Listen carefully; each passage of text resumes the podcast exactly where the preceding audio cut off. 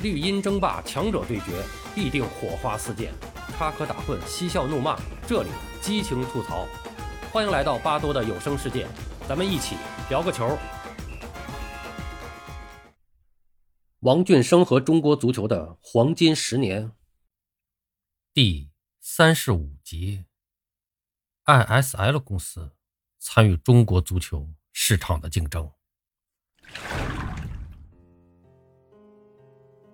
从一九九九年一月一号开始，ISL 公司与中国足球协会合作，执行“中国之队”计划，参与中国足球市场的竞争。所谓“中国之队”计划，是指双方共同对中国男女国家足球队、国奥队、国家男女青年队和国家少年队进行商务开发。中国足球协会将中国之队的商务开发权委托给。ISL 公司包括电视转播权、比赛广告权、杯名权、门票的经营权以及整体人员的肖像权等等。ISL 公司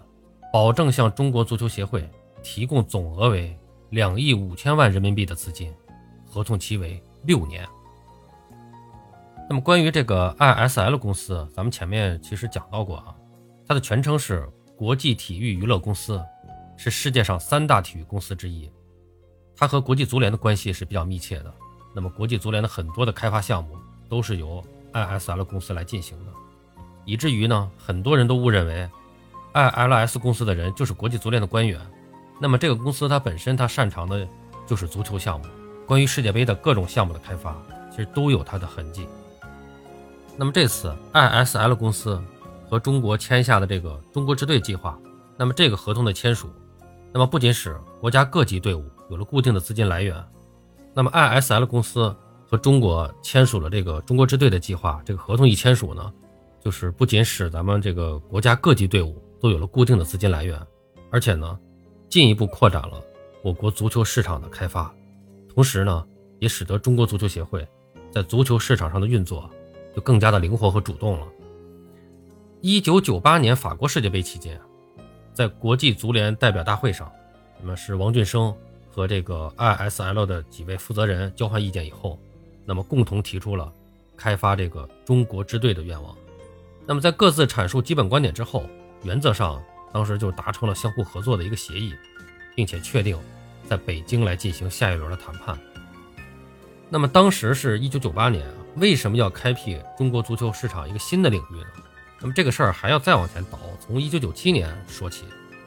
呃，那么一九九七年这一年呢，是中国国家男足参加法国世界杯亚洲区的争夺，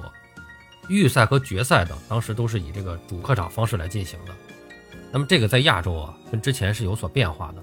九八年世界杯预选赛之前的这个亚洲区预选赛，打到最后什么六强赛、十强赛，都是以这个赛会制的方式进行的，比如在吉隆坡呀，或者在哪儿。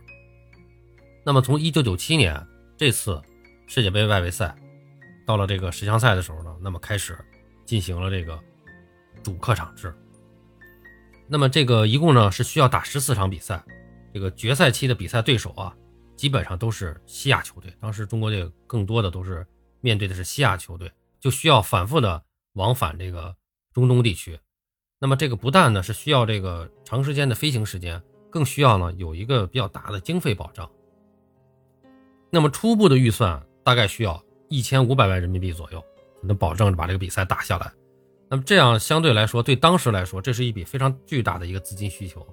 那么当时这个作为这个呃体育总局或者说国家体委，实际上给足协是没有这笔预算的呃。那么就需要靠市场运作来实现。那么一千五百万元的这么一个市场费用，这个风险还是比较大的。那么包括这个 IMG 公司就帮咱们做这个。甲 A 联赛的这个商业运营的这个公司，那么包括他们在内，所有的公司没有一家敢于这个冒如此大的风险。那么中国足球协会和中国福特宝产业公司也只能是依靠自己的力量来想办法，硬着头皮去找市场。当时这个福特宝公司的总经理叫邵文忠，那么他领导的这个福特宝产业公司呢，以三个主场的收入一千万元人民币上缴中国足协，那么完成了这个。国家队预赛的一个市场开发工作，这个当时是得到了比较高的评价。然后是万达集团，啊大连万达，王健林那儿是以九百万元人民币的高价购买了国家队决赛全部主场的票务权。那么至此，呃，中国国家男子足球队在进行世界杯外围赛时，中国足协是筹措解决了近两千万元人民币的资金，要说保证了国家队比赛的需要。那么尽管最终呢是实现了这个目标啊，但是呢，实际上应该说是在这个过程中啊，在这个筹措资金的过程中，花费了中国足协巨大的一个人力、物力和精力。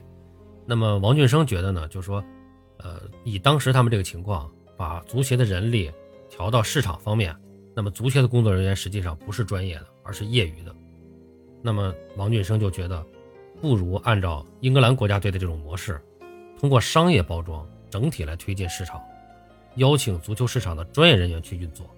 那么这一点，我觉得就是王俊生他能够做这个足协主席，实际上做的比较成功的一点啊，就是他比较相信用专业的人来做专业的事啊，他并不完全依靠说我们足协的这种行政力量来做所有事情。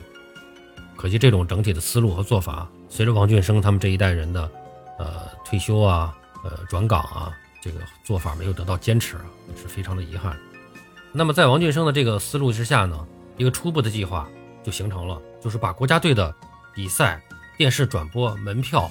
广告以及其他的商务活动的权利，就像包装联赛一样，全部授予一个体育公司，来请他们啊来发挥足球商务的特长，保障国家队的开销。那么，对中国足协的回报就是保证金，也就是说，这个公司接受授权的同时，必须上缴一笔保证金，然后呢，在商务活动中。双方合作，收入超过双方协议中的预定数额时，按照比例分成；如果达不到预定数额的时候，对方以保证金来偿还。那么这就意味着，任何一个公司与中国足协合作，对各级国家队进行包装这个项目，实际上都是带有比较大的风险的。王俊生他们呢，首先找到的公司是 IMG，因为这个原因很简单啊，因为之前跟这个呃 IMG。公司这个合作协议中是有明文规定的，就是中国足协任何的商务事宜，那么 IMG 公司这都是有优先权的。但是呢，非常遗憾，最终他们跟这个 IMG 公司没有谈通，他们不愿意承担这么大的风险，因为这个时候这个呃中国足协跟这个 IMG 公司的这个五年职业联赛的协议，第一个五年职业联赛的这个协议已经结束，新的五年协议已经签订了，那么这个协议是保证中国足球协会的经费。那么第二个五年协议是保证中国足球协会的经费，已经是原来的八点五倍了。IMG 公司呢，实际上为了继续占领中国足球市场，是咬牙接受了这个协议的条件。那么说到这儿呢，实际上也说当时的这为什么我说当时的这个甲级联赛运作还是比较成功的。那么第一个五年，呃过去了，第二个五年实际上比原来溢价了啊，涨了八点五倍，所以它的价值是在提升的啊。我们现在很明显，我们今年中超是最明显的，从这个。去去年，其实从前年、去年开始，到今年是最明显的。我们的这个联赛是价值是不断缩水，缩的是非常厉害，断崖式缩水。那么，所以呢，当中国足协再次提出整体包装这个中国支队的这个方案的时候呢，这个 MG 公司就比较谨慎。那么，他们的公司谈判代表就提出，如果把国家队的装备权一并转让给这个 MG，那么就可以。以每年两千万人民币的这个保证金来签协议，那么这一个提议呢，当时是引起了王俊生的一个警觉，就是且不讲这个保证金数额太低，本身王俊生就觉得这个保证金的数额就跟他的心理价位就差距比较大。那么 IMG 公司的这个商业触角呢，已经触到了这个装备权啊。什么是装备权呢？就是国家队在训练比赛中所需的各类的训练服、比赛服、休闲服。各类的训练用鞋、比赛用鞋，还有足球，还有其他的一些用品的使用权，这个在世界各国国家队的资金来源中，这个装备权是一大支柱。阿迪达斯、耐克、彪马、美津浓等等这些公司啊，都是世界上著名的这个服装装备的跨国公司，都是纷纷的跟各个国家队以及球员个人签订各类的合同，在世界大赛中通过电视转播等手段来推广宣传自己的品牌。来换取市场的占有率，从而呢是增加这种公司的实力，达到在市场激烈竞争中哎领先一步的这么一个目的。那么如果把装备权转让给 IMG 公司，那就意味着中国职业联赛、足协杯赛、各级国家队的商务包装以及各类装备都被 IMG 公司所垄断。IMG 公司将成为中国足球的唯一商务代表。那么，如果这个公司稍微出现一点问题，那中国足协的经济来源就会受到一个极大的威胁啊，就它变成一个唯一来源了。那么，这就是一个非常尖锐也是非常现实的一个问题。应该说啊，就是垄断与反垄断是市场健康发展的最重要的原则之一。那么，王俊生和他的同事们就开始调整和完善这个思路。那么，中国足协的经费来源除了这个就是政府的这个呃固定拨款以外，那么这一部分在当时实际上这一部分已经很少了，实际上占的比例很少，基本上呃一些个办公经费、开办经费什么的，就是费用是不多的，包括一些个纯公益项目的一些个经费。那么，除了这个政府定期的拨款以外，是三大支柱，一个是职业联赛的收入，就是第二个就是各级国家队，第三个就是运动服装与装备。当时王俊生他们设计的最好的格局，觉得是职业联赛包括足协杯由 IMG 负责，那么国家队这个后来称之为中国之队的这个项目呢，是由 ISL 来负责，然后运动服装与装备呢，由这个阿迪达斯公司来负责。那这样呢，形成一个三足支撑的这么一个态势。既可以得到各方的鼎力相助，又可以避免因一家公司独领风骚而容易造成一损俱损的一个局面出现。那么，在与这个三大公司的主要负责人会谈中，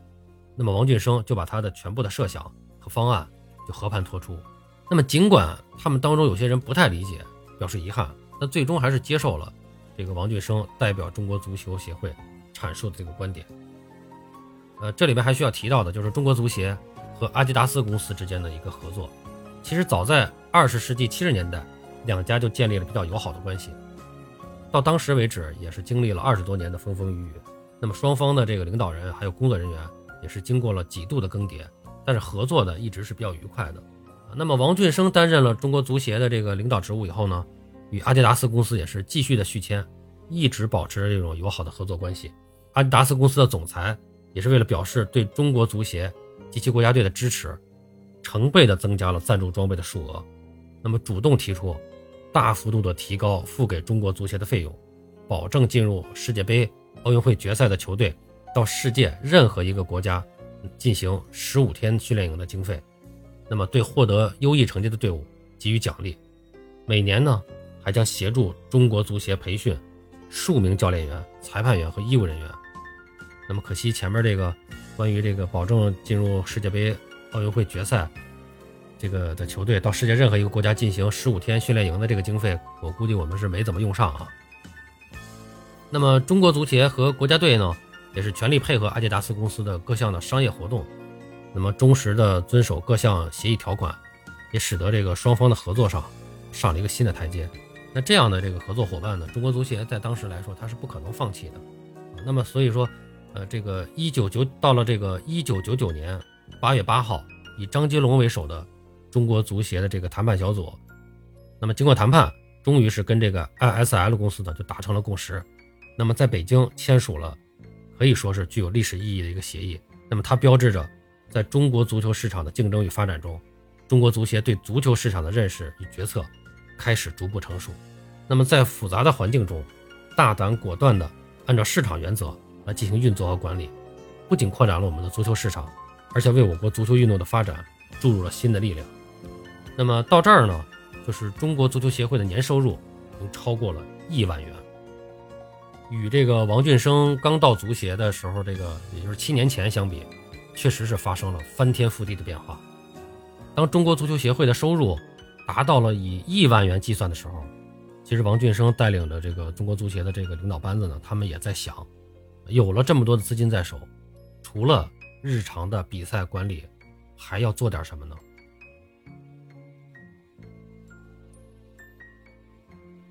好了，朋友们，王俊生和中国足球的黄金十年，今天我们就讲到这儿，我们下期继续。